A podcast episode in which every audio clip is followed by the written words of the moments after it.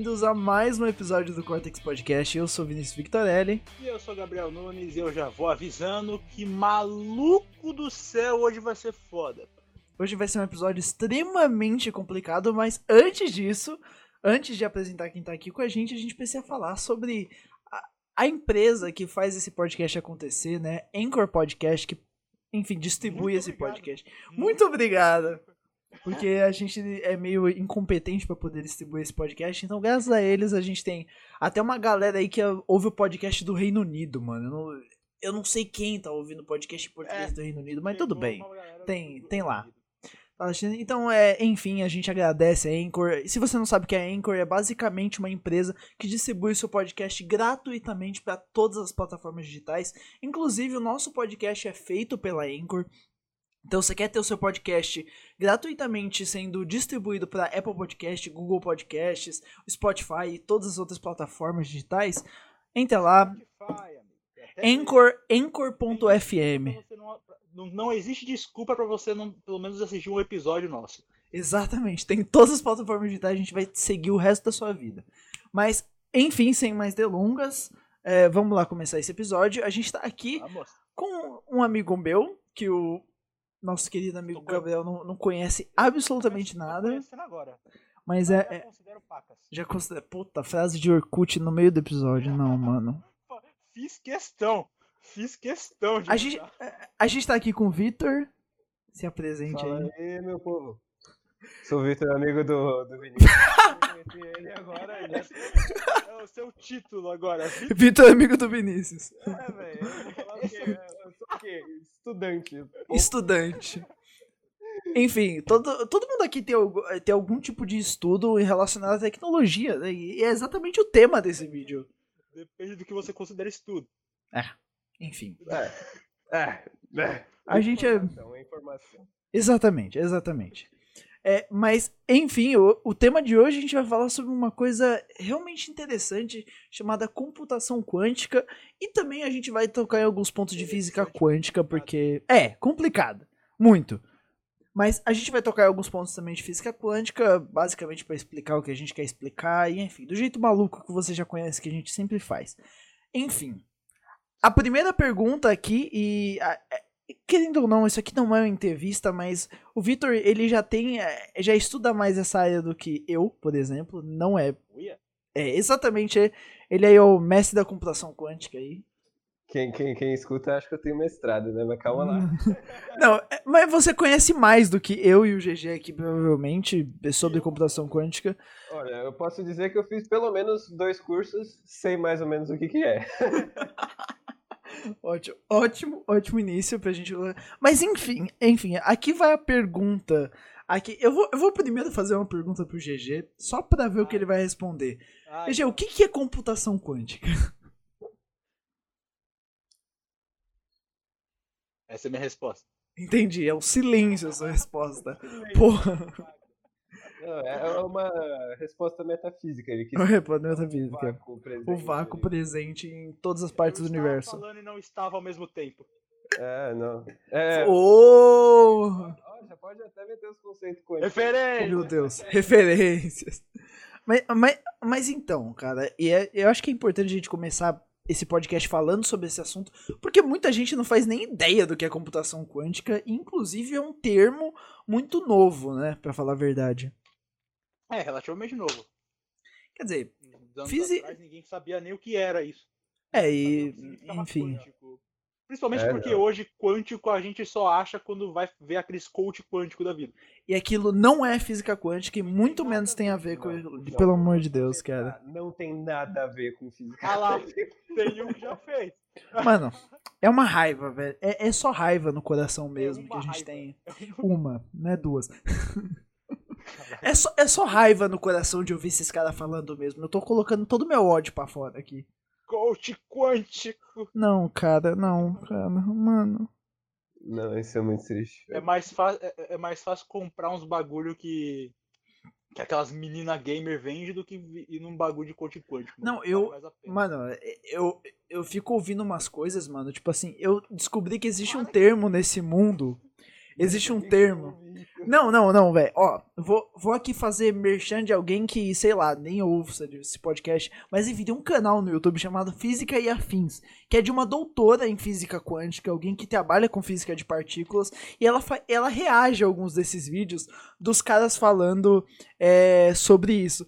Aí, eu vou, eu vou aqui irritar as pessoas que tenham, que tenham algum conhecimento em física quântica, porque eu vi um cara, enfim, nessas reações dessa doutora, que ela tava fazendo, o cara falando que o experimento da fenda dupla em física quântica, ele basicamente determina que a sua mente é, muda a realidade.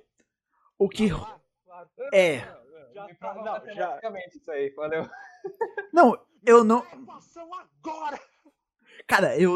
Os caras olham os- os experimentos, eles chegam a umas conclusões espirituais fantásticas, cara. Eu me impressiono. Eu queria que eles usassem essa criatividade pra realmente pesquisar algo de útil, cara. Porque olha, Conclusão. Mano, é, Uau, nossa, eu tô até com medo de ver agora.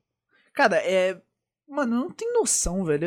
Eu, eu sinceramente só consigo ficar puto vendo esses negócios, porque é claramente uma falta de informação, mano. Porque, velho, experimento da fenda dupla não tem nada a ver com isso, cara. Ó, já vou dizendo que eu não sei o que é, então não vou. Não, não- vocês que me expliquem, por favor, o que, que é o experimento da fenda dupla. Cara, o experimento da fenda dupla nada mais é. Eu vou, eu vou descrever o experimento e não exatamente a conclusão. Mas é basicamente você você ter duas placas com duas fendas, daí vem fenda dupla, e você bombardear aquelas, aquelas duas fendas com fótons. Com um raio de luz, e você vê o que acontece do outro lado. Basicamente, o que eles queriam tentar é, descobrir ali é se a, é se a luz, se a radiação eletromagnética, ela tem um, ela tem uma natureza de onda, uma natureza de partícula. É, enfim, eu não sei se. Eu posso ter explicado isso meio porcamente, mas enfim.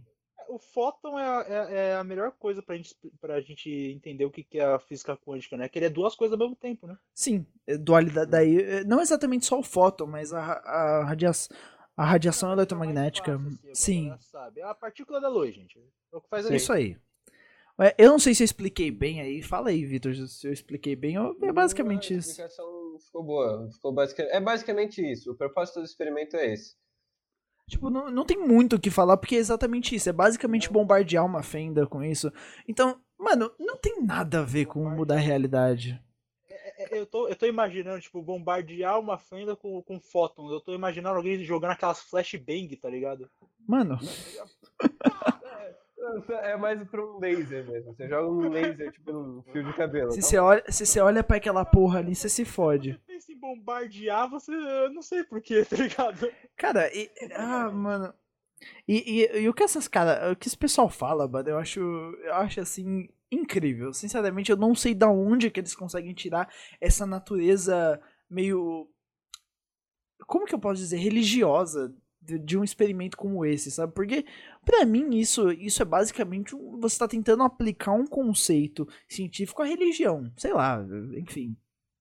Ah, mas é o que religiosos tentam fazer o tempo inteiro, cara. O problema é a- é, provar a religião deles. E É. eu não tô falando de nenhuma, tô falando em geral, porque tem alguns malucos que fazem isso. É, enfim, não é todo mundo, a gente não quer que exatamente criticar todo mundo que é religioso, até porque aqui, se a gente fosse criticar, seria um ataque porque nenhum dos três aqui é religioso. Então, É Enfim. verdade, né? Verdade. Vamos trazer alguém que seja, pra daí a gente fala. é. Mas, mas enfim, vamos sair desse lado pra gente não odiar os nossos. é, é. A gente não fazer os nossos ouvintes odiarem esse podcast, porque a gente tá falando de, sei lá, esses porra temos de cult É, temos muito polêmicos. Ou vão odiar a gente, porque pode ter algum cristão aí, ou algum evangélico que vai estar entendendo errado o que a gente tá falando, mas enfim, Fanático. Tá bom. fanático. Vamos, vamos continuar, vamos continuar. Enfim, bom, mas aí a pergunta é, eu vou deixar ali pro Vitor explicar, porque, enfim, eu acho que ele tem, enfim, consegue explicar melhor. A gente, o que, que é computação quântica? O que, que é um computador quântico, vamos dizer assim? Cara, eu vou começar já complicando um pouco a cabeça de vocês, mas falando que esse termo está inclusive sendo questionado na comunidade científica. Ai, meu Deus. Há quem Ah, essa eu não que sabia. deveria ser chamado de computador quântico, deveria Pronto, ser chamado pronto. de acelerador quântico. Ah, Mas pronto, isso- Já, Vamos com calma. Vamos com calma. já cagou em tudo. Não, mas então. não eu já não tava entendendo. não, não, mas vamos com calma, assim. resumidamente, o que a gente entende por computador quântico hoje em dia seria uma espécie de máquina que se utiliza de propriedades quânticas de partículas, tipo elétrons ou fótons, que você falou, para realizar alguns cálculos computacionais é, induzidos, ou seja, cálculos controlados, a gente poder e... O Gabriel caiu? É, ele voltou, ele voltou, ele voltou. Eu caí, eu, eu, eu esbarrei no negócio aqui. Enfim, o processamento de dados utilizando-se dessas propriedades quânticas, por assim se dizer. E é, e, é, e é engraçado porque esse tipo de computador quântico, pra gente já, já, vamos dizer assim, não desmistificar, mas começar a estabelecer diferenças entre como a gente classifica a computação hoje e como a gente está caminhando para classificar a computação eh, de uma forma mais moderna, com o uso de computadores quânticos ou aceleradores quânticos, enfim. É, eu acho que é importante a gente dizer que esses computadores quânticos eles têm que estar tá em ambientes controlados, como você falou, né? Totalmente, totalmente. Não, né, ele não funciona, no caso. Ah, ele, ele trabalha em questão de 20 microkelvins, não é? Alguma coisa mini kelvins, alguma coisa sim, assim. Sim, milikelvin. Milikelvins. Assim, o computador quântico, ou processador, na verdade, tipo, a gente olha aquelas imagens, a gente vê um mega cilindro, né? E o pessoal fala que aquilo é um computador quântico. O computador em si é um chip de alguns centímetros no fundo daquele cilindro gigante. Aquilo ali é o que a gente chama de cryostat, que é uma estrutura para resfriar todo aquele aparato eletrônico e no fundo o chip está a 20 milikelvin aproximadamente, o resto da estrutura é algo em torno de 4 a 20 Kelvin. E, e, e essa. Interessante, rapidinho, interessante tá. porque geralmente quando a gente você pensa num computador quântico, você pensa numa estrutura gigante, tá ligado? Tipo, de, de, de, pegando uma sala inteira, tipo aquelas é. salas de servidor, tá ligado? Isso aqui é um computador quântico. Não, é. É, então, não, não. É um chipzinho pequeno é, que fica no fundo daquele cilindro gigante. Mas, claro, tem todo um aparato em volta um, com computadores clássicos, né? que controla toda, todos os processos eletrônicos ali do computador quântico. Até o próprio, até o próprio processamento de resfria, resfriamento do computador, né?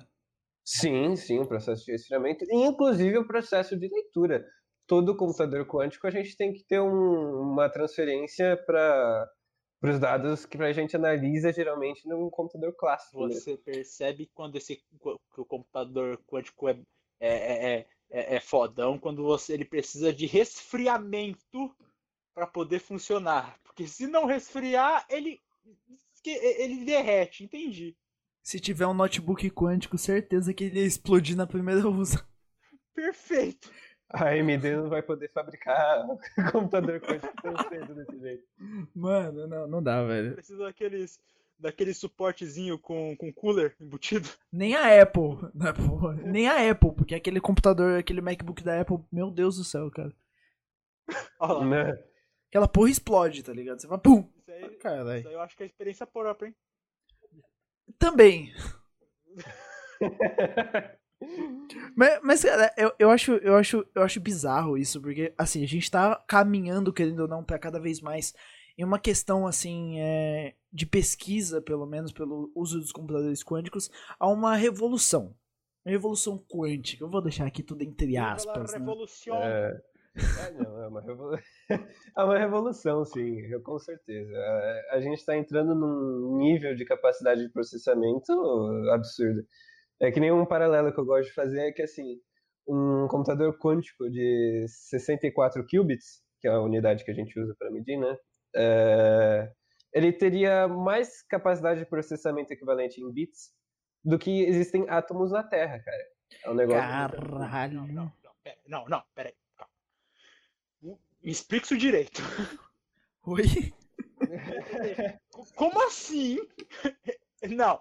Não, não. vamos lá, vamos lá. A gente pulou a parte de explicar o que é um qubit. Putz, complicado. É, calma, calma.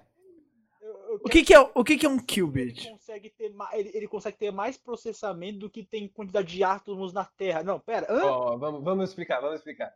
Assim, qubit é basicamente unidade básica de armazenamento em um computador quântico. A gente existiu, tem o bit, né, nos computadores Sim. convencionais. Ele, ele- tem uma medida, uma medida específica para ele, entendi. Isso, isso, é especial. É, existe o bit, que é o do computa- computador convencional, que é aquele esquema do 0 e 1, um, aquela coisa toda. E o qubit. O qubit, a diferença dele é que ele é 0 e 1 um ao mesmo tempo. Ele pode ser 0 e 1 um ao mesmo tempo, diferente de um computador convencional, que é 0 ou 1. Um. Por conta, por conta, enfim, de, desse meio que. dessa natureza meio probabilística da mecânica quântica. Enfim, Sim, só pra. Por causa, é, por causa da superposição. Quem quiser pesquisar, tá livre aí para pesquisa. É um tema legal. Mas então, daí o que que acontece? Como a gente tem essa, essa, essa diferença entre os dois, a gente pode defi- definir uma relação é, em relação ao poder de processamento de cada um dessas unidades.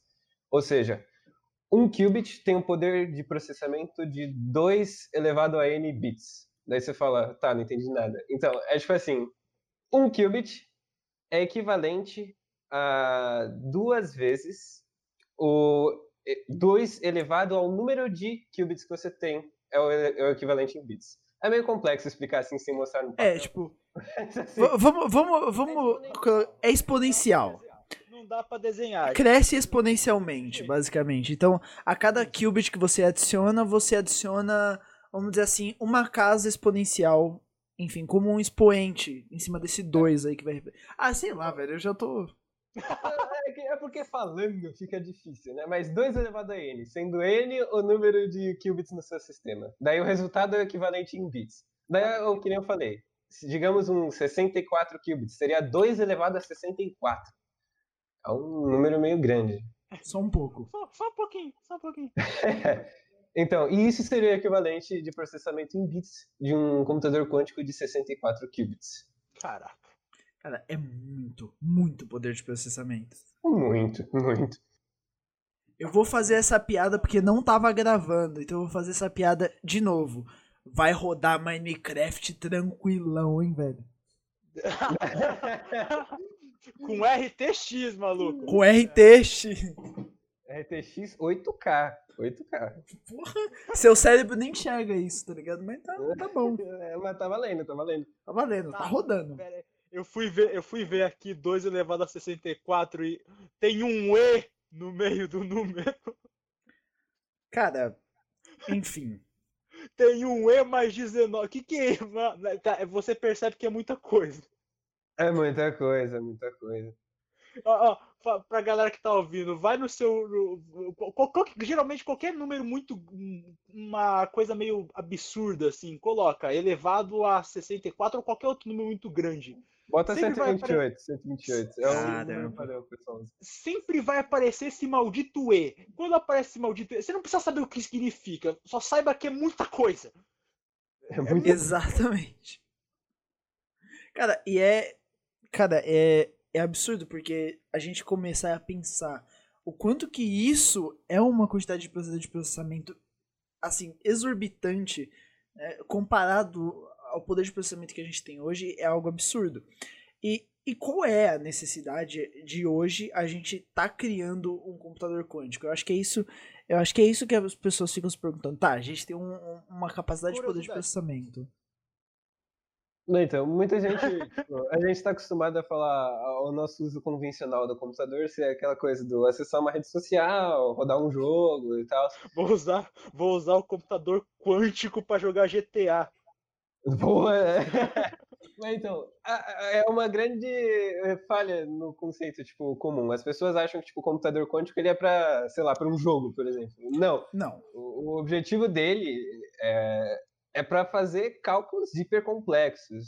Que nem eh, uma utilidade da computação quântica é para simulações físicas. Por exemplo, digamos que você quer estudar o comportamento de um astro, de uma galáxia, por exemplo, ou o desenvolvimento de um sistema hidráulico, sei lá, por exemplo. Existem cálculos tão complexos que computadores convencionais hoje em dia podem demorar anos para resolver aquele cálculo. É, realmente, dependendo do cálculo, demora pra caramba. Mas já que, já que um computador quântico ele tem essa capacidade exponencial de processamento, a gente consegue utilizar ele para esse tipo de cálculo. Sim.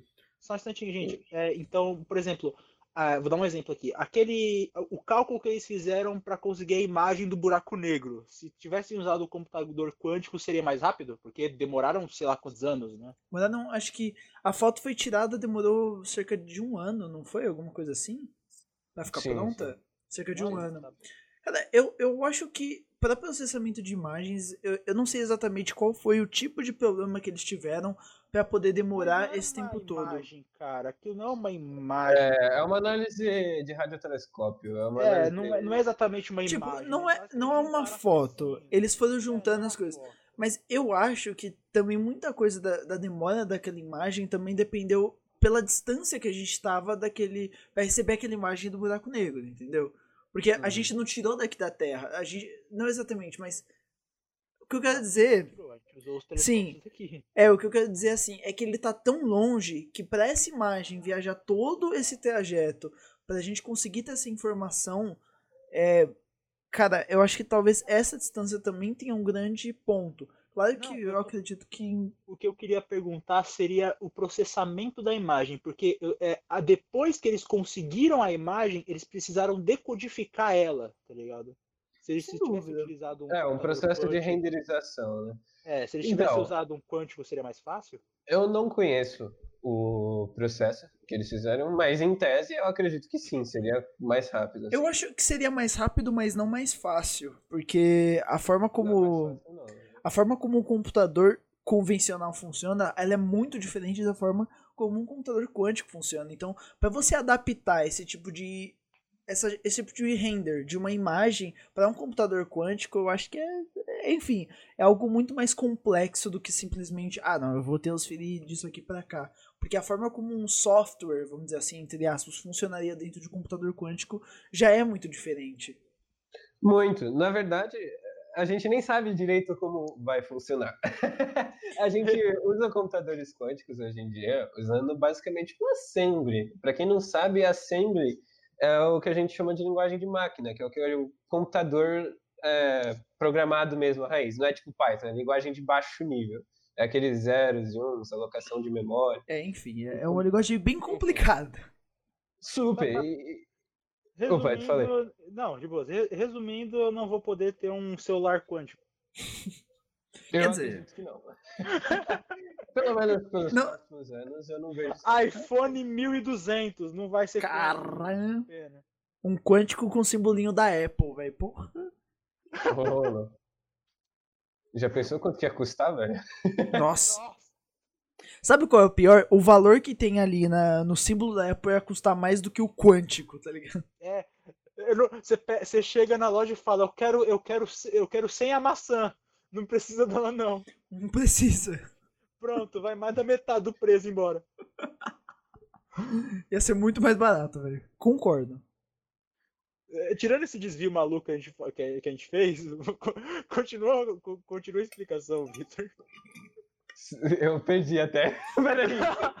Cara, eu não sei em que papo que a gente tava.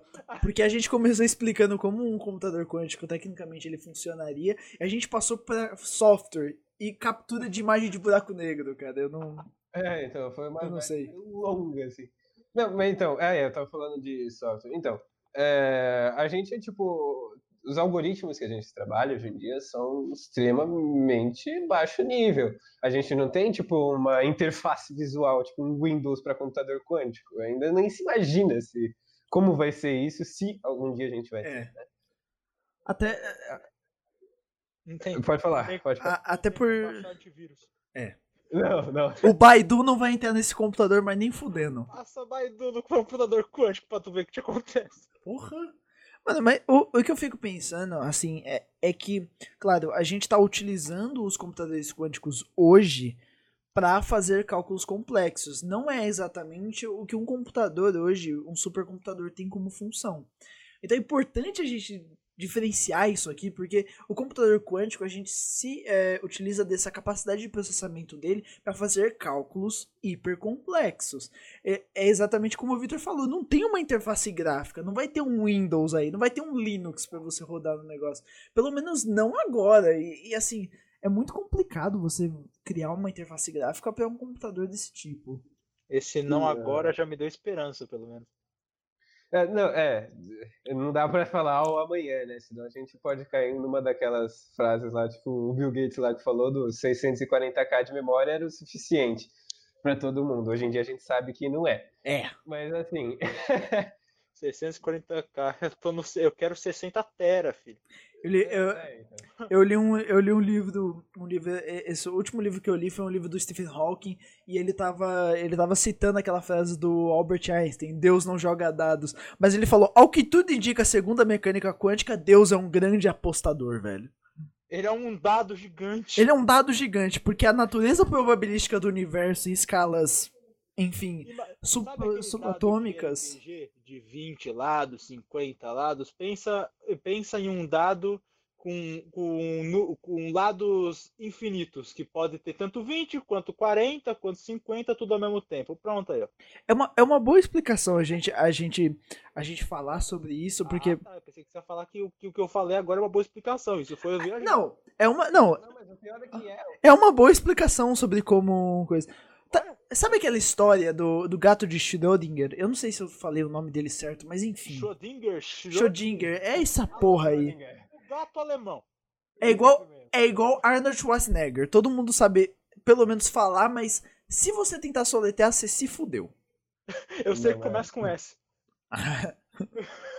Mas, mas é uma, é uma boa, é uma, é uma boa a gente fala sobre isso, porque, por exemplo, como que, um, como que um bit funciona? Um bit, ele meio que está ligado ao estado de energia dele. Então, por exemplo, um bit, ele é zero se ele está desligado, e enfim, se ele está ligado, ele é um. Explicação porcamente feita, mas enfim, co- eu só quero fazer uma meio que uma comparação com o qubit. tiverem colocado um 2 no meio. Agora, é, é, um, é interessante... Teoria, É um trilkit, mas não, não é usado. É, enfim, acho que ainda a gente não vai conseguir fazer isso. Não, não, é, não, não é usado. Só que aí você vem uma, você vem com uma, uma corrente dentro da parte de computação quântica utilizando os qubits, que são elementos geralmente a gente representa eles com spin de elétrons, por exemplo, né? Eu, eu acredito que é, é um dos, é um dos principais. É, é o spin. Existem vários tipos de qubit, inclusive. É, Sim. Mas em geral a gente Nossa. estuda pelo. É, então. Existe. E cada um desses tipos de qubit tem suas propriedades específicas. É, alguns têm tempos de coerência mais longos, alguns é, são mais sensíveis a determinados tipos de pulso, enfim. Mas a, a gente, em geral, usa estados de excitação de elétron, o seu estado quântico de spin, E até polarização dos fótons, né? Polarização de fótons também, é. Sim, sim, sim. A gente usa, é, como que nem você falou, é probabilístico. A gente vê a probabilidade dele estar com determinado estado energético. Tanto é que, curiosidade, dependendo do... Você, se você rodar duas vezes o mesmo, o mesmo programa no computador quântico, pode ser que os resultados deem diferente. Por conta. E, e isso. 2 mais 2, ele fala 9. É, então, é, por probabilidade. Por isso que você roda várias vezes o mesmo programa no computador. É, até, e ele, por probabilidade, escolhe o resultado que deve ser correto. E geralmente, Ah. se tiver bem calibrado, ele acerta. Ah. Geralmente. Tu coloca, tu coloca lá o, o cálculo, né? E coloca pra rodar várias vezes. Você pega o que tá vindo com mais frequência. É, é isso mesmo. É exatamente assim. Porque, é, é, se eu não me engano, tem, uma, tem uma, uma coisa nos computadores quânticos que eles têm meio que itens dentro de um algoritmo associado a uma onda. Por conta dessa natureza. Uhum. Enfim, é, eu não. Eu, sinceramente, acho que não sou capaz o suficiente pra explicar como isso funciona, mas Inútil. Pensa, pensa o seguinte. Pensa o seguinte, é, agora, a gente vai, agora a gente vai começar numa merda, né? Olha, olha a bosta.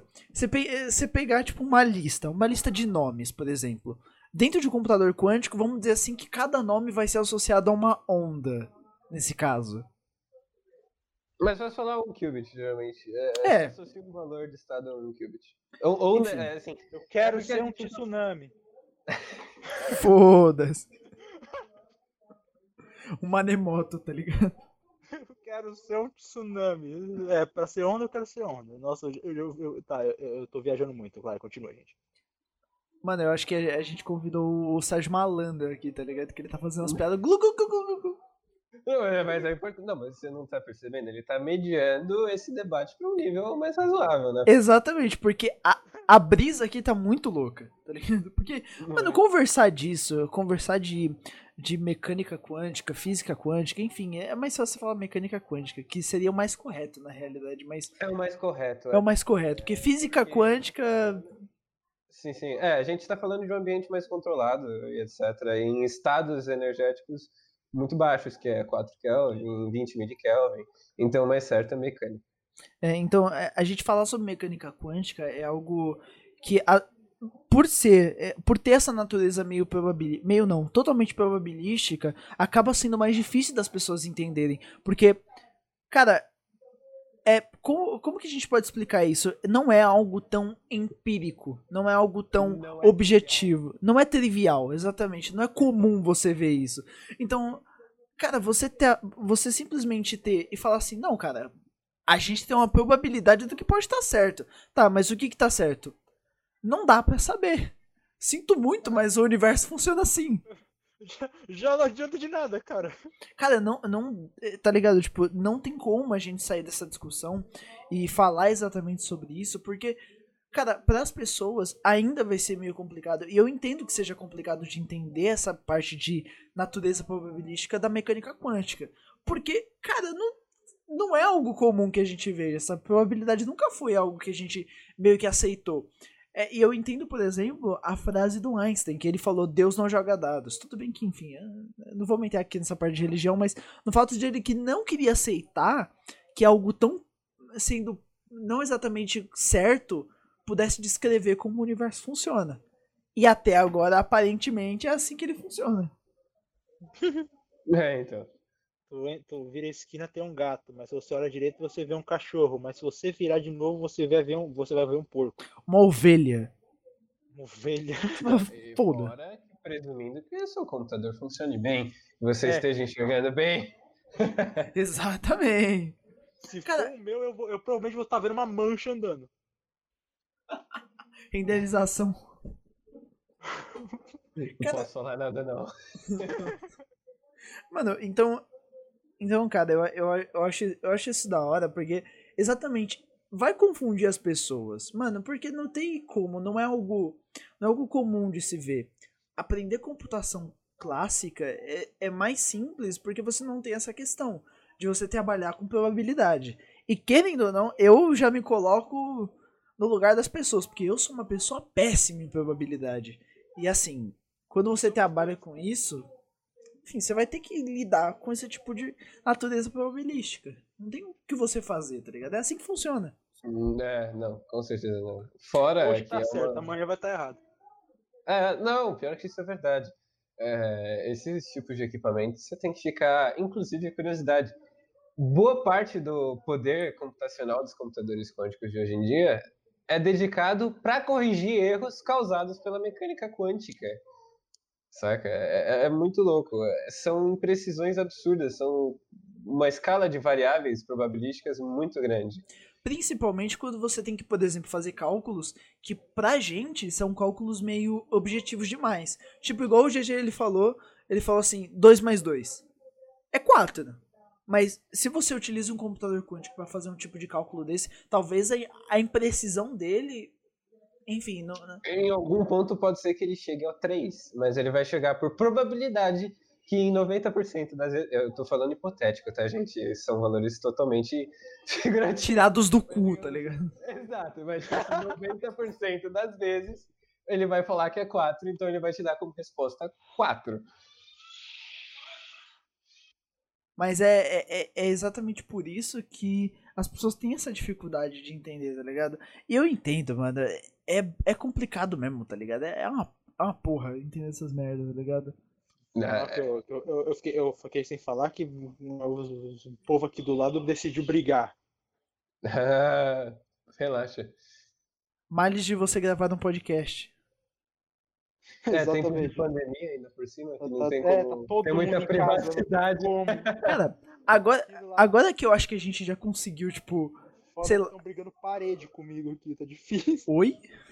Estão brigando parede aqui comigo, tipo, na, da parede, da minha parede da Povi, tá ligado? Eu- Mano. Eu tô torcendo pra não tá pegando no microfone. Agora, é, eu vou fazer uma pergunta para vocês dois, cara. Vocês acham que em algum momento. E assim, cara, é, a gente não tá fazendo previsão dar tipo 50, 100 anos. Eu tô dizendo assim. Vocês acham que em algum momento a gente vai ter um computador quântico que seja de uso doméstico? Sim, Cara, eu não tenho certeza. sim. Eu também não. Porque eu não acho. Sim. eu não- Concorda comigo? Eu tô assim, Você ficou isolado nessa decisão. Sim, caramba. Gente, vocês são, vocês, vocês- vocês são muito, vocês são muito pessimistas, gente. Não, não, não, mas não é questão de pessimismo ou otimismo, na minha opinião. Eu acho que é questão de utilidade mesmo. Ele não é feito pra você ficar usando na sua casa, tipo um PC de mesa. Menos- Rodar um Excel top, velho. O computador, o computador normal, quando foi lançado, também não era pra isso. Pense nisso. Ah, sim, não, sim, mas ah, nesse sentido, eu quero dizer assim, ele, primeiro que o computador quântico requer um aparato absurdo para se poder operar ele, o que, querendo ou não, eu não vejo sendo disponível para a população em geral tão cedo. Ah, não mas sei. a gente dá um jeito, cara. A gente dá um jeito de fazer ele virar móvel. A não ser que a gente consiga desenvolver, tipo, desenvolver nanotecnologia muito rápido. Pra gente conseguir diminuir o tamanho de um aparato pra resfriar um processador Aí- quântico. Aí tá uma parada que É. eu amo, cara. Nanotecnologia, eu quero, eu quero ser capaz de criar um carro na minha frente a hora que eu quiser. Calma. Calma que não é tão simples assim. Você já parou pra pensar como você reorganiza os átomos de um carro pra calma, poder. Calma, calma, calma, calma, eu vou explicar, eu vou explicar. Basicamente, a a- cara, é, é uma, é um, não é, é uma possibilidade, digamos assim, né? É, é, é, ó, é uma possibilidade que você chegue a um ponto de poder literalmente usar uma nanotecnologia que esteja, digamos assim, não que você esteja carregando no seu bolso, que esteja no ambiente, tá ligado? Você dá uma ordem pra ela para ela fazer tal coisa. Só que é muito pouco, eu sei, é muito pouco provável, mas é possível. Cara, eu, eu- é um tipo de minia- miniaturização bem foda de fazer, eu acho. Porque. Sim, É o problema- maravilhoso, eu O quero. problema de algumas coisas assim é porque você começa a lidar com questões de limites físicos. né? Exatamente. É, exa é esse ponto que eu quero tocar agora. Ai, É, é, Lei de Moore. Ah, Lei de Moore. ai, não. Agora eu quero tocar nessa lei aqui porque, cara, Para nossos ouvintes. cara, Lei de Moore é basicamente uma lei. Eu não, eu não sei o nome completo do cara, mas eu sei que o sobrenome dele é Moore. Tadinho dele. Cara, eu não lembro o nome dele, velho. Peraí que eu Pera aí, agora eu vou pesquisar isso agora, ao vivo. Nossa, puta que pariu. Ai, mano, não. Mano, quem que foi que descobriu? Quem que foi que fa- falou isso? Gordon, Gordon Moore. Gordon Moore. Moore. Ele disse que, basicamente, a cada 18 meses, a gente teria um. Vamos dizer assim, uma miniaturização cada vez menor dos componentes dentro do computador. Basicamente, cortando o tamanho deles ao meio. Então, vamos dizer assim: que você tem, eh, num espaço, você tem quatro transistores. E a cada 18 meses, você iria ter nesse mesmo espaço oito transistores. E assim por diante. Você ia dobrar o número de transistores ocupando o mesmo espaço a cada 18 meses. Entendi. Eu não vou explicar o que são transistores, porque, enfim, aí. Não, não, não, não. Relaxa. Melhor deixa. Quem não sabe, pesquisa, né? Quem não sabe, pesquisa. Você não fez ensino médio, caramba. É, pode não ter feito, né? Vai saber a idade da galera que tá ouvindo. Mas de qualquer jeito, você vai, Enfim, você vai aprender. Calma, você vai aprender. você vai aprender. É, é basicamente a menor unidade que o computador comporta, de um processador comporta. Enfim, só isso.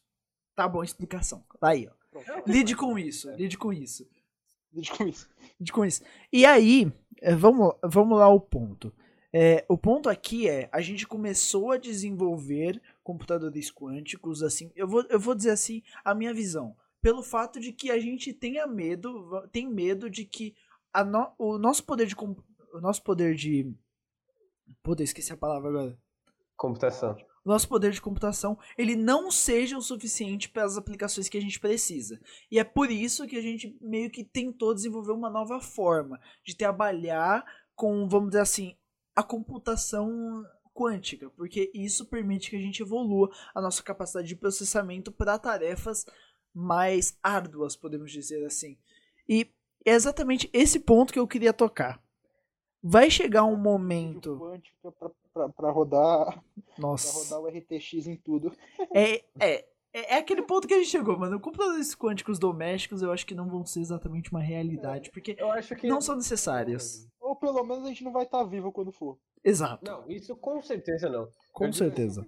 Eu, eu acho que assim, na minha visão, pelo menos nos próximos. Isso é um chute, tá, gente? Não levem muito a sério, não sou doutorando nessa área. Mas assim, eu acho que pelos próximos 100 anos, eu acho extremamente improvável a possibilidade de um computador quântico doméstico.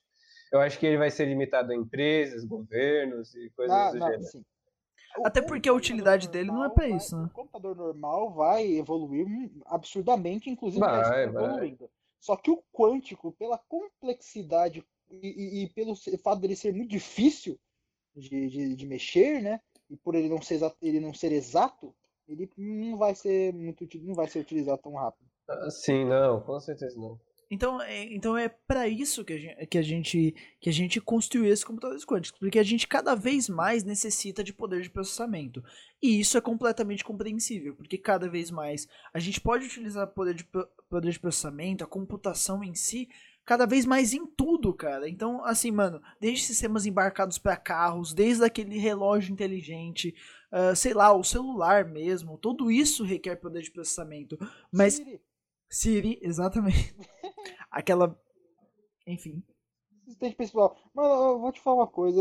Por que que em vez de você ter o Google Home, a Siri, ou sei lá qualquer outro que tem, por que, por que não você colocar a cabeça do BB-8 rodando em cima da sua mesa, fazendo aqueles barulhinhos dele? Eu preferiria.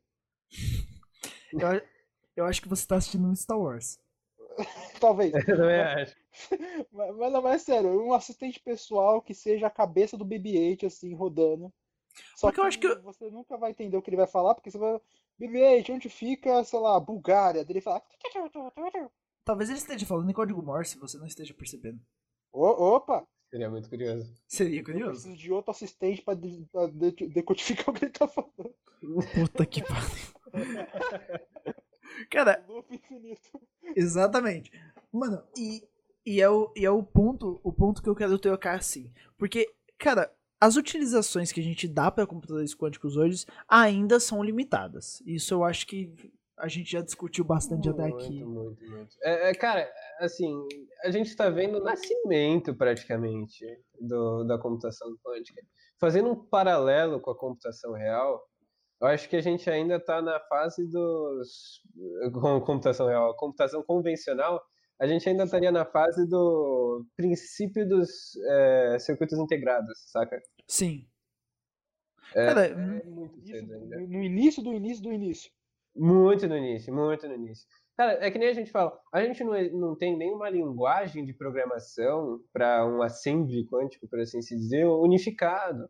A gente tem, por exemplo, Silk, é, Qiskit, várias linguagens aí competindo. A gente não tem nenhum tipo de qubit unificado ao redor do mundo que a gente fale, não, esse aqui é o melhor, ou coisa do gênero. A gente ainda está descobrindo, é uma é é muito experimental ainda. A gente está numa É, fase de descobrir como funciona e como operar, saca? É, é E, tipo- o que aconteceu no começo dos convencionais, né? Exatamente.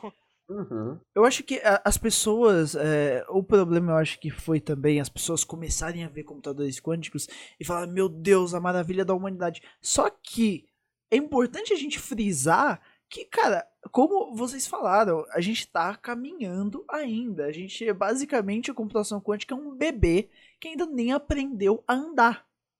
Então, Então, bebê. Oh, a gente foi ter é, o primeiro chip quântico, acho que o que década passada, nem isso. É tipo muito recente, cara. E, cara, a gente começou a lidar com um novo mundo, tanto que as leis que governam os computadores quânticos da mecânica quântica, elas são novas. Então, pra gente conseguir aplicar uma lei que a gente ainda nem sabe direito como funciona, numa coisa que a gente ainda também não sabe direito como funciona, querendo ou não, é difícil. E, assim, por mais que pareça incrível quanto a gente está evoluindo, ainda a gente está muito no começo. E muitas coisas que as pessoas imaginam aí, vai demorar um tempinho pra gente conseguir fazer. Vão, vão. Ó, pra você ter uma noção, se eu não me engano, o, o conceito de computador quântico foi teoretizado lá pelos anos 90. Ele foi trazido à tona mesmo lá para os anos 90. Ele foi teoretizado bem antes disso, mas ele foi trazido à tona nos anos 90. A gente foi ter o primeiro chip quântico lá para 2010. E agora a gente está falando em um chip com 64 qubits. A gente ainda está caminhando muito devagar, bem no começo. Eu É, acho que. lembrando que o qubit é o considerado o, é o bit, né? É o equivalente. É, seria equivalente a você ter inventado um computador de 64 bits, tá ligado? É. Ou, se- muito- ou seja, tem, tem o chão ainda, gente. Tem chão, chão, muito chão. E, e, cara, a gente nem conseguiu, é, e, e é exatamente pra isso, a gente só conseguiu fazer cálculos com ele até agora. Mas, assim, pra, pra outras eh, versões de, por exemplo, como a gente conversou aqui, sobre renderização de vídeo, cara, Não, você não tem um programa de renderização de vídeo. você não tem nada, cara. A gente não tem nada. É como se ele não tivesse chegado nem ao nível dos computadores do, de fósforo verde. Vocês lembram dessa merda? Nossa. Nossa. É, a gente não tem nem aquilo, a gente não consegue nem colocar, eh, colocar uma coisa visual nele ainda. Então, ele não tem um monitor, tá ligado? Não Então, tem, aproveitando- não tem, nem monitor aproveitando, ele tem ainda. É, o pessoal, é, inclusive, é daí que vem uma grande questão da por que não chamar de computador quântico? Tem gente que fala que deveria ser acelerador. Porque acredita-se que o futuro da computação quântica seja você colocar tipo uma placa de extensão de um computador convencional. Uma placa, é que nem antigamente existia o que a gente falava de placa de computação aritmética, que era uma placa no computador só para fazer cálculo. Sim. Uma placa quântica pode ser que no futuro seja exatamente isso, uma placa aritmética ultra avançada. A- a- o único objetivo de vida dele vai ser realizar cálculos em um tempo absurdamente rápido. Ele vai ser, na verdade, uma, uma aplicação extra eh, junta de um computador convencional, e não uma peça isolada. E, e, e é exa- e é exatamente isso que faz com que seja cada vez mais difícil a gente conseguir pensar em softwares que vão conseguir rodar dentro de um computador quântico. E é, cara, Lógico. Caraca, o, o, o bicho não consegue nem dar um bagulho exato. Hoje tá certo, amanhã tá errado. Imagina como você vai fazer um software pra isso. Ah, é, então. as complicações aumentam. É, e, cara, mas eu- acho que ainda assim, computação quântica, mesmo tendo todas essas dificuldades na nossa frente, aqui ainda é algo que a gente deva investir, porque isso pode ajudar muita coisa. Com certeza. com Muita certeza. coisa. E, E, querendo ou não, é, inclusive eu não sei se vocês viram dos chips da Intel, né? Que a Intel estava querendo lançar chips menores, né? E eles estão sempre adiando, postergando, postergando. É, querendo ou não, vai ter um momento em que não vai dar para fazer chips menores sem estar sujeito às leis da física quântica. exatamente. Você vai estar lá sofrendo aqueles efeitos. Então, a lei de Moore meio que vai né, dar uma freada feia. Ela já está dando, a gente já está vendo isso acontecer, que a mecânica quântica já está interferindo nos nossos chips, impedindo que a gente avance com a computação clássica. A computação quântica, querendo ou não, talvez seja a única solução para a gente conseguir realmente expandir e solucionar os grandes problemas da computação e da matemática do futuro. Ah, Exatamente. Uma pergunta, uma pergunta, gente, que eu gostaria de fazer. Quais são as aplicações para um computador quântico, além de simplesmente previstas, além de só Mas, mas você quer dizer. Você quer dizer no sentido de o que a gente tem hoje ou o que a gente espera conseguir fazer isso no futuro? Os dois. O Cara- espera muita coisa. Muita coisa. falar. Eu- É Qualquer coisa, tecnicamente. O que me- mais me vem à cabeça como um doido por neurociência é a. Vamos dizer assim, o cálculo completo de como funciona as ligações entre neurônios dentro do nosso cérebro. É o que eu mais penso na minha cabeça, pra falar a verdade. Por conta de ser meio que um maluco por neurociência, eu penso nisso. A, vamos dizer assim, a, mani- a manipulação, não, o mapeamento total do nosso cérebro e como ele funciona. Porque isso É, pode, porque, mano, pode ajudar em muitas coisas. Cara, a gente não sabe nada do nosso cérebro. Praticamente nada, é, praticamente nada. Não. Alguns dizem que a gente só vai conseguir ter uma inteligência artificial com redes neurais realmente efetivas com a computação quântica, porque é a única que permitiria, em tese, processamento olha, eu acho que não precisava não, sabe? Tipo, me assusta um pouco ter um, um ah, Computador consciente, é, eu também É, não gosto dessa ideia, não. não precisa. Deixa Cara. obedecendo, com algumas limitações. Calma, né, gente? Calma. O problema é que, assim, a ideia de uma inteligência artificial, ela é exatamente essa, uma inteligência artificial. Ou seja, como que você para o conhecimento? Como que você para, é, como que você para o conhecimento de uma inteligência artificial? Porque, mano, Então, É não precisa, a gente não precisa. Vamos fazer só alguma coisa que é programável, que faz isso, tem certas funções, não precisa, não deixa essa coisa pensar não que ela vai destruir a gente, mano. O exterminador do futuro, essa vai virar. nossa. Mano, todo filme com inteligência artificial acaba em merda, né? É incrível. Sempre. Se- É, o meu medo é que não ele seja só começa- filme. Porque ele começa a pensar como humano. E o humano é um animal, é um desgramento que só faz bosta. Concordo. Mas é verdade. Cara, A citando. pior coisa que a gente pode fazer é fazer um computador pensar como humano. Esse, é- esse é um bom ponto. Esse é realmente um bom ponto. É um bom ponto. Mas, cara, Esse é o computador perfeito, ele pensa como humano. O humano não é nada perfeito. tá bem longe, na verdade. Cara, Realmente. e, e assim, é, fora essa ideia que eu coloquei aqui, o que, que vocês esperam pra, tipo, um computador quântico? Tirando, basicamente, os limites que a gente pode alcançar. Porque, assim como qualquer coisa, a Ah, gente mas- tem os nossos quais limites. são os limites que a gente pode alcançar? Não, eu tô dizendo, eu, eu tô dizendo no sentido assim, quais são, o que vocês mais gostariam de ser feitos assim como uma revolução é, com o uso de computadores quânticos, sabe? É isso que eu quero dizer. Cara, uma coisa. Pode falar, pode falar. Não, pode falar, pode falar. Convidasse primeiro, manda ver. Cordialidade é uma bosta. Vai, manda ver. Normalmente eu não Não. falaria. Eu tô sendo bonzinho, cara, fala. Mas então, ok. Tipo, é, o que eu gostaria de ver mesmo é mais na parte das simulações físicas. Físicas e químicas, na real. Porque só com o computador quântico a gente pode simular sistemas hipercomplexos com precisão. A gente vai conseguir, tipo, gerar moléculas que a gente nunca nem imaginava que era possível, ou novos tipos de materiais, polímeros. Talvez de, E fármacos, cara. talvez manipular de, manipular de verdade a energia escura, não sei. A Talvez- energia- cara, Compreensão do universo, tá ligado? Cara, eu acho que é um bom ponto. Eu queria. é, é, ah, o Vinícius já sabe, né? Que eu sou meio louco por astronomia, né?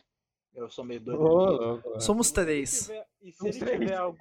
E se ele tiver alguma função que, que nos ajude a explorar melhor, né, o universo, nossa, cara, eu ficaria muito feliz. Não, mas com certeza. Ele, ele consegue, se- ele conseguiria, consegue, né? é, simular o, um universo com variáveis que a gente nem imagina. E se a gente dotar ele de uma certa inteligência, a, a gente pode conseguir descobrir coisas que a gente nem imaginava que existia. A gente pode finalmente entender o que, que fun- como funciona, o que é a matéria e a energia escura exatamente. O que, que tem dentro de um buraco negro?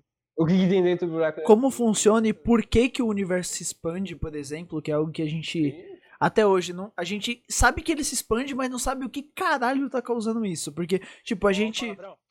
Da mãe. isso aí. A gente tem, a gente tem, mano, a gente tem energia escura, a gente tem matéria escura, mas mas mano, a gente não sabe o que é isso. A gente simplesmente dotou esses nomes pra coisas que a gente não sabe. Exata, es- é uma incógnita. Eu não sei, eu não gosto de falar que eu Gente, não sei. É, matéria é, escura. ouvintes, basicamente, matéria escura não é porque ela é preta ou porque ela é realmente escura. O, o es- essa escuro é basicamente porque a gente não consegue ver, de- entre aspas, o que ela é. É E nem sabe nome o que gera ela, né? Não sabe Por isso que o nome é escuro, porque a gente não consegue ver ela exatamente. a gente pode, a gente pode finalmente é, conseguir entender como é, e se existem, na verdade, coisas como, por exemplo, buracos de minhoca que o Einstein tentou prever na teoria da relatividade sobre matérias que tenham energias negativas, por exemplo, sabe? Eu acho que isso seria interessante. Seria possível, seria possível. Isso se existirem, né? É, sim, Existe. presumindo que eles Ah, existe, existe. Não, não, não destrói meus sonhos, existe. é a esperança de todos nós. Mas é, essas aí são algumas das aplicações, fora questões mais, eh, tipo, práticas para a maioria das pessoas. Tipo, eh, criptografia. Eh, querendo ou não, tá vindo com tudo. Internet. Internet sim. quântica. Internet Caraca. quântica, que a gente fala de uma rede. Criptogra- Criptografar alguma coisa com um computador quântico, você pode ter certeza que vai ter não vai ter, não vai ter algum animal que vai colocar outro computador quântico para tentar decifrar e vai explodir o mundo, porque mano, É, não, né? Então, Cara, existe um protocolo já para chave criptográfica quântica, que é o KQD, é Quantum Key Distribution. Se você quiser, você pesquisa aí como funciona. Não vou explicar porque é complexo. Mas, assim, é um protocolo que a gente tem hoje em dia que você gera uma chave quântica de criptografia que é, tipo, praticamente, praticamente não, é, é absolutamente inviolável para termos Mas atuais. ela, mas ela é usada em algum lugar? É usada, é usada. Inclusive, um dos, mais, dos países mais pioneiros nessa área é a China. Inclusive, que Ótimo. ai, que eles bom. têm, inclusive, uma linha de transmissão, se não me engano, entre Pequim e Xangai. É, Pequim e Xangai, é, que é dedicada somente para distribuição de chaves quânticas de criptografia. Olha só, quem diria? Cara, É, o problema é que Se não você- com Xiaomi Corona não, gente. se você parar pra Não. pensar que esse tipo de aplicações de computação quântica, eles vão servir mais para governos e empresas, isso também pode ser um perigo, porque você pensa assim, mano, acabou a privacidade no mundo, tá ligado? Porque Ah, cara, ela já, ela já tava acabando. Ela já tava acabando. é simples, quem tiver um computador quântico vai dominar qualquer um que tenha um computador convencional. A única coisa é que a gente, por exemplo, é, na Universidade de Delft, que é onde eu fiz os meus cursos, inclusive, ó, fazendo propaganda aí, é, os caras são pioneiros na parte da internet quântica. A internet quântica é um pouco diferente porque ela é fisicamente inviolável, a gente fala, né? Ela tem a questão do entrelaçamento quântico, que é o teleporte de informações de um lado para o outro. Então não tem como você Teleporte não é ficção. Não, não é. Inclusive, uma pergunta interessante. Seria possível teleportar um humano com tecnologias atuais? Tecnicamente, sim. A única coisa que demoraria mais que o, tem- o universo já existe, tipo, alguns bilhões de anos. Ah, entendi. É. No caso, o computador. Não, você não vai me falar que agora com o computador quântico talvez teleporte seja possível mais rapidamente. talvez. É, talvez, Não, talvez. É mentira. até uma possibilidade. Ah! É uma possibilidade. Se você parar, parar pra volta. parar pra pensar em, em conceitos mais científicos e não tanto humanitários assim, a gente é um grande pedaço de informação. É, se você considerar. A gente não sabe se você chegaria vivo do outro lado. o que É. E- Isso é um agravante. É um pequeno agravante. Porque, porque a, que- a questão aqui, utilizando entrelaçamento quântico, é que algumas partículas elas podem ser conectadas. Então, é, se eu não me engano, é, eles conseguem transportar informações de uma para outra instantaneamente. Sim. Não é nem com a velocidade da luz, é instantaneamente. Não importa em que ponto do espaço você esteja. O foda é que como que você alinha tantas partículas assim ao mesmo tempo para, por exemplo, utilizar entrelaçamento quântico para transportar uma pessoa, por exemplo? É, aí é, entra uma questão um pouco mais difícil mesmo. Aí não- é, hoje em dia seria, que nem eu te falei, você teria que ir por um por um e demoraria alguns bilhões de anos. E acho que, acho que você não chegaria vivo até lá, velho. Não, você você não chegaria vivo. É o que tudo indica. Talvez o seu fóssil tivesse, mas. Não, mas assim, é, na questão da, do entrelaçamento, seria revolucionário, porque você ia ter uma internet, por assim se dizer, uma conexão 100% segura. Seria impossível alguém violar aquilo ali. Porque Faz não sentido. tem meios físicos de violar, saca? Isso, isso é muito bom. Isso é muito bom. Sim, não, fantástico. Quer dizer, Cara, para quem tem acesso, né? Quem exatamente. acesso. Você, caro ouvinte, provavelmente não vai, exceto caso você A seja gente um também empresário ou um presidente da república. O jeito é todo mundo ser bilionário aqui, cada um ter um, ter um computador quântico em casa. Ah, claro. é uma opção. Claro, sim, claro. Cara, essa é a ideia, é a meta. É o que o dono da Amazon vai fazer. Ele tá, ele tá com o projeto. Ele e o Elon Musk. Não, Projeto estão espacial e não sei o que. O próximo ele vai pegar o computador quântico. Ah, A não, Amazon mentira, já trabalha. A Amazon Ah, não. trabalha. Não. Mano, a Amazon domina o mundo, basicamente. Pô, tô percebendo.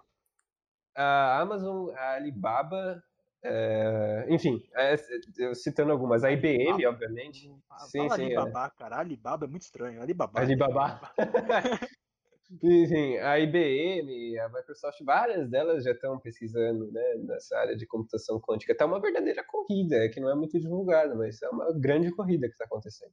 É que, na verdade, as aplicações que a gente consegue pensar pra eles, assim, pelo menos a curto prazo, elas não são tão aplicações muito práticas em questão geral. Não, né, quer dizer, é, tem um certo nível de praticidade, mas é aquilo que eu falei. A gente nem, a gente ainda está vendo nascer, despontar dessa tecnologia nova. Tem possibilidades inimagináveis, né, pela frente. Isso é, e, tipo, só essas possibilidades que a gente já vê possível, que é a criptografia. Ah, inclusive Big Data também é possível com Nossa, cara. quânticos em um nível absurdo. Já existem algoritmos que trabalham com Big Data em nível quântico. É, inclusive, se alguém quiser olhar, se chama algoritmo de Grover. Eu não vou explicar também porque é difícil pra caramba. Vamos ó. Vou explicar da maneira mais porca que eu posso explicar. Vou lá. Algoritmo de Grover, na verdade, é um algoritmo de lista. É basicamente o algoritmo que tem a maior eficiência em pesquisas de lista que você pode ter. Basicamente, o que ele faz, cara, eu vou, eu vou tentar explicar da maneira mais porca que eu posso explicar. Vamos supor que a gente está procurando o nome do Gabriel, por exemplo, numa lista com um milhão de nomes. Dentro da computação quântica, como você vai associar, vamos dizer assim, a uma, a uma onda cada nome de uma lista, e o nome que você vai estar tá procurando também vai estar tá associado a uma onda. Então, o que você vai fazer basicamente é ir meio que retirando aqueles que não tem uma onda muito parecida. Eu não sei se eu, consigo, se eu posso explicar dessa forma. Talvez seja uma forma meio porca. Tá, tá, tá, tá certo, tá certo. Essencialmente. É, é mas, mas eu tô... simplifica um pouco, tá muito difícil de entender. Cara, cara imaginar, é não, ima entender e imaginar esse episódio, eu tô imaginando, eu já tô vendo como, é que vai ser para quem tá ouvindo. Cara, é basicamente você aliar o poder computacional de um, computa um computador quântico com uma lista enorme. Se você tem uma lista enorme e você vê que, por exemplo, o seu nome ele está associado, vamos dizer assim, uma onda, pensa numa constante. Pensa que seu nome está associado ao número 12, por exemplo. E aí, dentro da lista, o outro nome que vai representar, que você está procurando, que seria o seu nome, vai também estar tá 12. Então, vai também estar tá representado pelo número 12. Então, basicamente, o que ele vai fazer é fazer meio que uma busca. Só que pensa. Mano, eu não sei como explicar isso direito. É, é basicamente, ele procura por. É, é tipo assim, aqui no nível quântico, a gente vai ter que falar. É, é muito bom em achar padrões parecidos. Exatamente. E, assim, todas as. Os elementos no sistema quântico vibram de certo modo, tem uma determinada frequência, uma frequência de ressonância ele vai procurar por determinado padrão de ressonância e por semelhanças àquele, semelhantes a esse padrão para achar mais rápido. Basicamente isso. Resumidamente. Cara, é. Se esse é o resumido, amigo. Caraca. Não, o, o res... Você quer o extenso? Tem um Não, muito obrigado. Centenas de páginas aí. Não, não precisa não, precisa não. Mas se esse é o resumido, amigo, nossa senhora. Não, é, não, é muito complexo. É, é, é justamente o que eu falei, são algoritmos puramente matemáticos, são umas coisas insanas. Caraca. Então, é, basicamente, eu vou, vou, vou tentar explicar aqui, só, só finalizar a explicação que o Victor deu. Como você vai estar associando o nome de uma lista à frequência, vamos dizer assim, de uma onda, o que a gente pode fazer é elevar essa frequência Uh, dessa onda do seu nome que está lá dentro. Então, basicamente, o que o computador quântico vai fazer é procurar aquele que tem a maior probabilidade. E nesse caso, nesse caso, ela vai estar associada à frequência. Então, se você tem uma frequência maior, é mais provável que ele ache o seu nome. É tipo isso. É, é bem isso. Você explicou muito bem. É exatamente isso. Explicando que eu entendi, eu acho. Pensa, pensa assim, se você fosse colocar isso no computador convencional, você teria que ter no mínimo, no máximo, vamos dizer assim, é, por exemplo, numa lista de um milhão de nomes, você teria que procurar pelo menos um milhão de vezes, no, no máximo um milhão de vezes para você achar. Num computador quântico, seria basicamente raiz quadrada desse número, entendeu? Uhum. Então você cortaria muito a, a você aumentaria muito a velocidade de achar um nome dentro de uma lista. Basicamente assim que ele funciona. Sim. Velocidade. Basicamente, ele, ele, ele, ele é bom de chute. Não, é, ele é bom de chute. Ele é bom de chute. Ele é, é muito bom de chute. Acabou. Ele chuta é, é. muito bem muito rápido. É isso. Perfeito. Melhor explicação. O que é um computador quântico? É um computador que chuta muito bem e muito rápido. Acabou. Exatamente. adorei. Eu adorei. Esse... Não, é, é isso que eu, essa explicação que eu vou usar a partir de hoje. Acabou.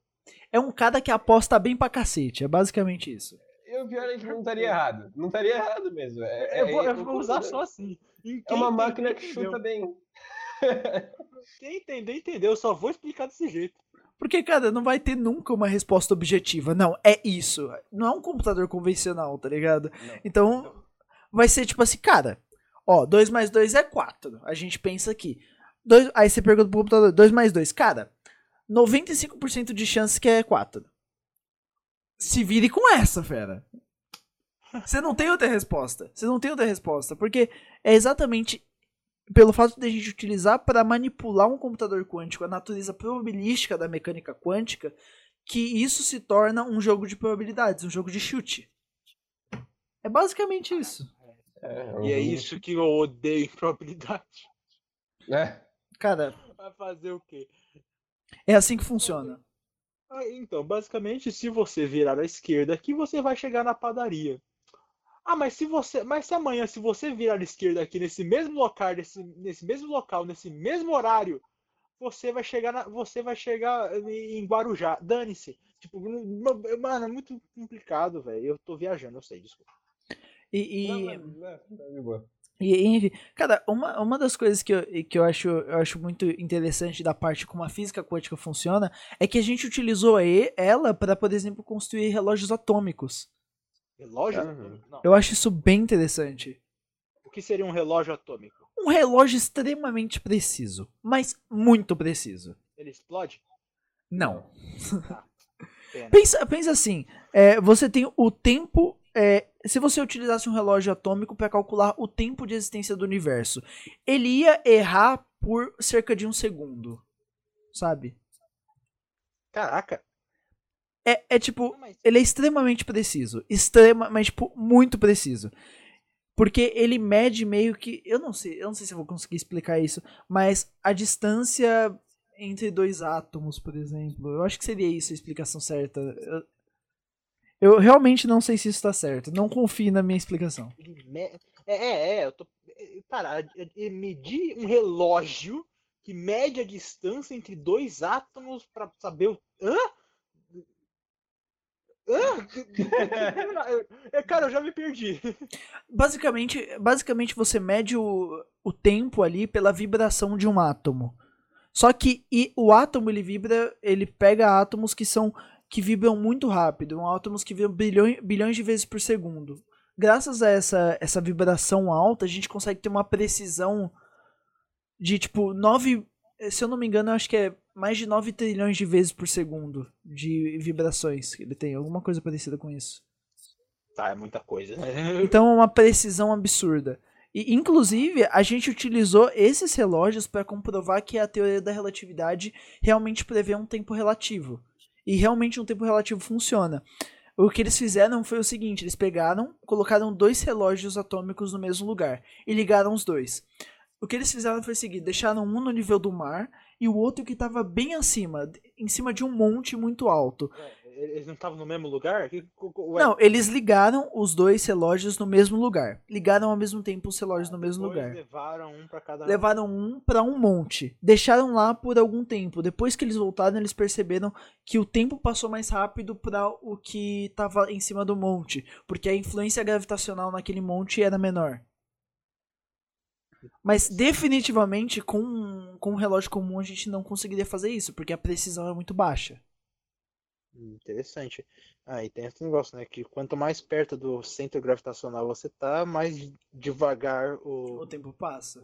o tempo passa. Foi isso que eles conseguiram comprovar. Então, gente, basicamente, você quer viver mais? Vai pro fundo do, da Foz das Marianas. Vive lá.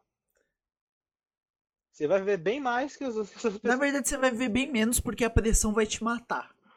É, Deixa eu. Deixa eu deixar a galera maluca tentar ir pra lá, cara. Calma. Cara, 8 mil quilômetros debaixo Só da teve- Terra. Só, só teve três negros que foi pra lá, cara.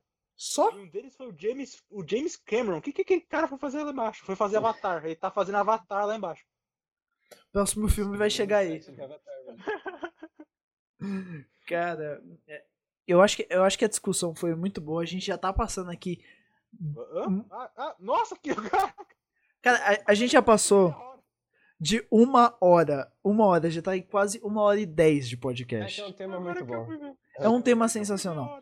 Inclusive, a gente pode voltar pra falar desse tema ou de outros temas. Então, Vitor, se- sinta-se convidado se você quiser voltar a participar aqui, ter um tema que a gente pode falar mais sobre o assunto, sei lá, física ou o cacete que for, a gente sempre fala aqui. E eu acho que, eu acho que o tema hoje foi extremamente interessante e muito legal de se Cara, foi sensacional. Dá pra aprofundar se quiser, gente. Sem dúvida. Então, Se a gente aprofundar, amigo, a gente vai diminuir muito a audiência que a gente já tem baixa, cara, porque ninguém vai entender. Então, é- Cara. É legal, é legal. Dane-se. Não, a gente vai, a gente vai, a gente faz. Porque a ideia aqui é a gente conversar do que a gente quer, tá ligado? Enfim, É. passar pelo menos alguma informação. Mentira. Acabou de meter o dane-se pra audiência, mas tudo bem. Desculpa. eu A gente ama a nossa audiência. A gente ama a nossa audiência. Quer dizer, Vai ser legal. vai ser legal, exatamente. Cara, é, eu de verdade, esse episódio foi sensacional. A gente conversou sobre umas coisas meio malucas. E, enfim, de novo, falando aqui, Vitor, você tá convidado aí pra voltar pra mais podcasts. Enfim, a gente viaja mesmo e é isso aí. Muito agradecido. Cara, é- as viagens que a gente faz aqui nesse podcast são incríveis. Não, é incrível, é da hora. É legal porque aqui tem liberdade, né? A gente Exatamente. come- A, a- a gente tem que começar a gravar o que a gente fala antes de começar, porque a gente viaja ainda mais. As brisas são maiores. É, É daí a gente coloca bom. como blooper, vocês viram, a gente devia ter que começar É. a fazer isso. É, Sim, exatamente. Cara, então. é- É isso, eu acho que. Você quer falar mais alguma coisa, Vitor? Você também, ou GG? Ah, eu queria falar que esse episódio terminou e não terminou. Exatamente. Tem um final em aberto? Ele po- Será que ele terminou mesmo? Volte amanhã e talvez ele ainda esteja aqui. Exatamente. A gente não terminou, a gente tá falando ainda. Exatamente. Ele terminou e não terminou. É. Não, e a gente fica assim por uma meia hora. Não, mas assim, eu acho que eu não posso falar mais nada, porque senão a gente vai se estender por mais uma hora, pelo menos. E a brisa vai ser louca. Mas, Não, enfim. Cara, eu, eu só não tenho esse tempo porque, enfim, né? Se a audiência crescer e quiser ouvir, eu falo por quatro horas seguidas e tô aí, velho. Quatro horas? Se a audiência for grande, a gente vai enquanto der. 24 horas de podcast, vamos lá. Faz, faz, Faz em em live. live. fica o dia inteiro. Come, faz tudo em 24 horas de podcast, cara. Metade do tempo vai ser a gente comendo aquele barulho. Tipo assim, então, gente, é, é, o computador quântico aqui, ele é muito bom mesmo. É, cara, é. Pronto, desafio. A gente só pode falar de boca fechada agora. Caramba, porra, aí você tá. Olha onde a brisa vai, velho. cara também. Cara, Acabei de xingar muito, mas você não entendeu. então. Enfim, eu, eu, eu- Ninguém aqui tem mais nada pra falar. Acho que. Só uma curiosidade. É que eu peguei um resultado de um, de um algoritmo quântico real que eu tinha executado no computador da IBM. É, só para vocês terem noção das probabilidades lindas que vêm como resultado, eu estava medindo o estado de 2 qubits e ele falou que a probabilidade de ambos estarem no estado 1 é de 47,559%. Ou seja, não é muito alta. O resto. E a probabilidade de estarem no 00 é 46,484%. Daí você fala, Caraca, cara, e onde está o cadê o- resto? Cadê o resto? É o que eu ia falar, é o que eu ia perguntar. Cadê o resto? Então, existe a possibilidade de ser 0,01, que seria 2,734%, Existe a e um pro- 0, 3,223%. Existe a probabilidade Meu de ser Deus, 17. Probabilidade. Engraçado, Você falou isso, mas realmente seria possível ter um estado 17, mas aí não vem ao caso, é uma outra Tá, tá, questão, uma Isso é pra questão de harmônica, é pra outro. fica pra outro. Se você. episódio. Pra outro episódio, se vocês quiserem mais a gente falando maluquice sobre física quântica e computação quântica. Antes de terminar esse vídeo, a gente quer declarar o nosso ódio a todos os co- vídeos. Essa porra. Que vídeo? Ah, cara, eu tô confuso. Pode não ser. Pode ser um vídeo, pode não. Exatamente, viu, viu? A probabilidade. Faz sentido, pode ser. Cara, a gente, a gente aqui. Eu só quero declarar meu ódio a todos os coaches quânticos, tá? Só pra avisar. Terminou bem. Obrigado. Vamos. Não, é- É só, é só a gente xingando a gente agora. Final suave, uma mensagem de ódio explícito.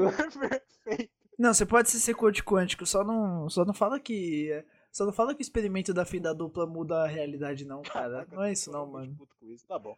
Cara, eu fico puto com essas porra, mas enfim, Ah, isso aqui. Tá bom, tá bom, tá bom. Tá bom, tá bom. Assuntos que deixam a gente puto vai ficar pra outro episódio. Exatamente. Uhum. Sim, sim. Enfim, e exa. Nossa, essa é uma Muito boa. obrigado. Muito obrigado por assistirem. Assistirem. É, exatamente. Ouvirem. Ouvir. Ah! Ah, não sei. Pode ser do Pronto. obrigado. Você me infectou com essa sua loucura. Tá, enfim, deixa eu. Deixa, meu Deus, cara, deixa eu terminar esse podcast.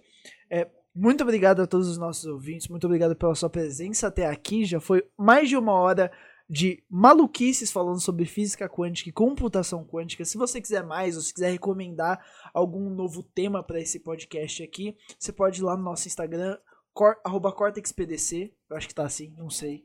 Talvez seja, talvez não. Esse podcaster é bom, não sabe nem o nome do Instagram do podcast. mas- Enfim. É só, isso que eu, é só isso que eu queria falar mesmo. Enfim, é arroba CortexPDC lá no Instagram. Se você quiser recomendar algum tema aqui pra gente, manda lá no direct, a gente com certeza vai ver.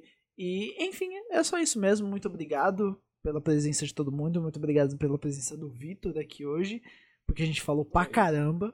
Eu que agradeço, pô. E, enfim, eu espero de verdade que todo mundo tenha gostado. E até a próxima.